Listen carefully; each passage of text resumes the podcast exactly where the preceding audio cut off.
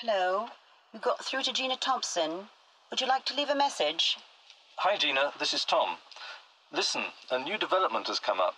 Max Johnson has discovered that Foley has links with the pharmaceutical company Biomed.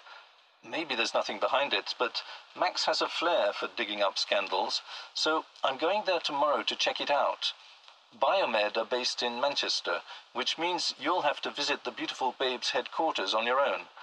I'll call you tomorrow around 6 p.m. so we can compare notes, okay? Good luck.